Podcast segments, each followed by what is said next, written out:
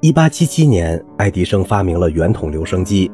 由于发明之初录音效果差，复制起来也相当麻烦，所以在此后的二十年内，很少有音乐家对录音感兴趣。十九世纪九十年代初，圆形唱片逐渐代替圆筒唱片作为声音的载体。母盘制作好模具后，可以很方便地浇筑拷贝，解决了圆筒复制困难的问题，为录音商业化打开了一条通道。人们也开始越来越认真地看待音乐录音。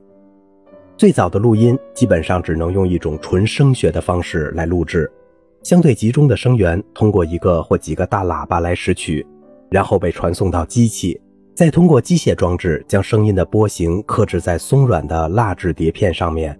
由于没有任何信号放大的可能，要录制微弱的声波，就只能通过把演奏家们聚集到狭小的空间内，并尽可能贴近喇叭口演奏来实现。这样的方式对于独奏家来说更占优势。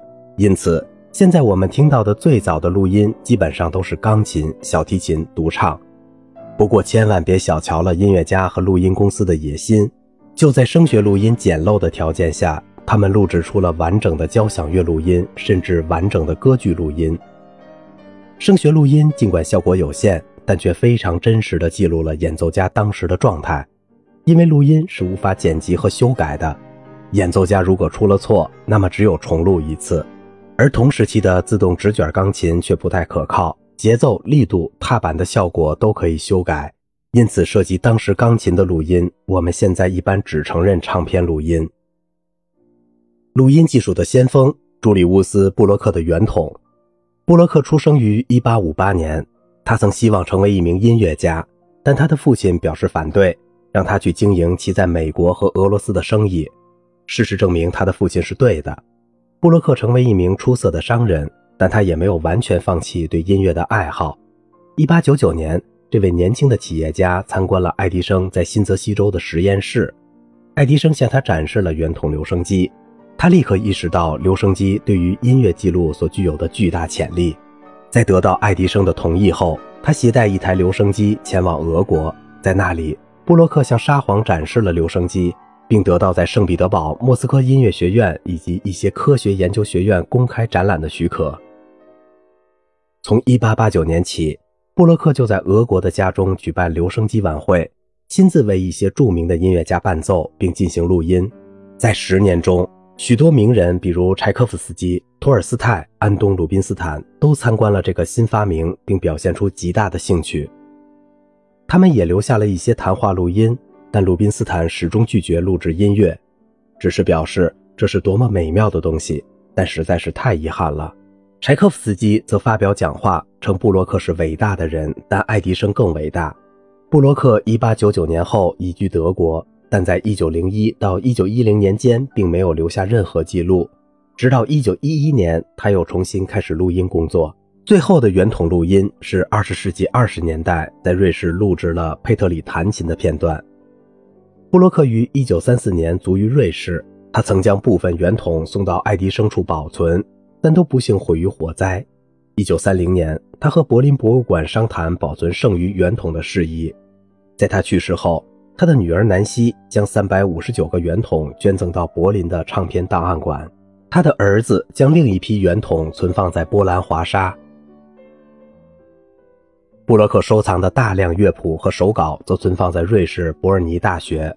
几乎所有人都认为这些圆筒在第二次世界大战时已经毁于战火了，但到了二十世纪九十年代，一小批圆筒以及他们的照片和文件档案出现在英国的拍卖会上。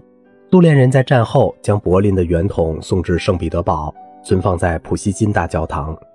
沃德马斯顿在2007年将这批圆筒数码化，并发行了一套 CD，一共三张，使这些录音重见天日。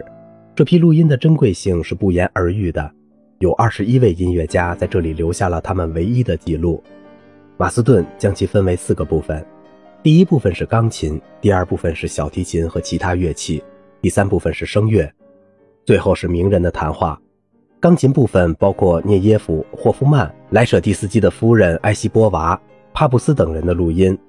霍夫曼录音时还不满二十岁，而保尔·帕布斯特通过录音记录证实了他是一位具有高超技巧和绝佳品味的钢琴大师。他曾在魏玛跟随李斯特学习，后来在莫斯科任教。戈登威泽和伊古曼诺夫都是他的学生。柴可夫斯基还曾将一首音乐会波兰舞曲提献给帕布斯特。小提琴和其他乐器部分的精品有小提琴家康纳斯的录音，他创作的小提琴协奏曲非常精彩。还有阿连斯基三重奏录音片段，海菲茨十一岁时的录音等。声乐部分有尼基塔小姐演唱的《露琪亚》。厄尔纳尼、克里门托娃演唱的舒曼的《奉献》，威尔丹演唱的格里格的《我爱你》等。其中著名俄罗斯男高音唐斯科伊演唱的鲁宾斯坦的歌曲给人留下了深刻的印象，而格尔哈特演唱的舒伯特的《河王》则由尼基什弹奏伴奏。谈话部分的人物包括格尔哈特、尼基什、托尔斯泰以及他的家人，柴可夫斯基、鲁宾斯坦、萨方诺夫和布洛克本人。